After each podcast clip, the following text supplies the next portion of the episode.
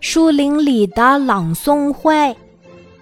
有个老爷爷，每天一大早就背着一支大毛笔，提着一桶水，来到公园的小树林里，在方砖上练字儿。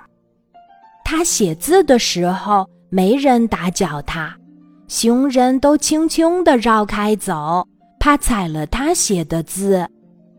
连树上的小麻雀都不叫了，静静地看着他写字。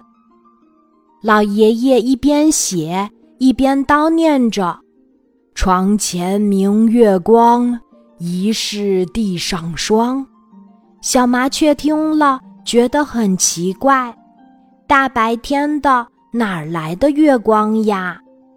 另一只小麻雀说：“你不懂。”这是写诗呢。到了晚上，圆圆的月亮升起来了，树影子映在地上，真像老爷爷写的字儿呀。不睡觉的猫头鹰看着地上的树影子，忽然想起老爷爷白天写的字，就开始朗诵起来：“床前明月光。”他一朗诵。小麻雀也朗诵起来了，“疑是地上霜。”紧接着，一只喜鹊被吵醒了，也接上去朗诵起来：“举头望明月，滴滴。”他把最后一句给忘了。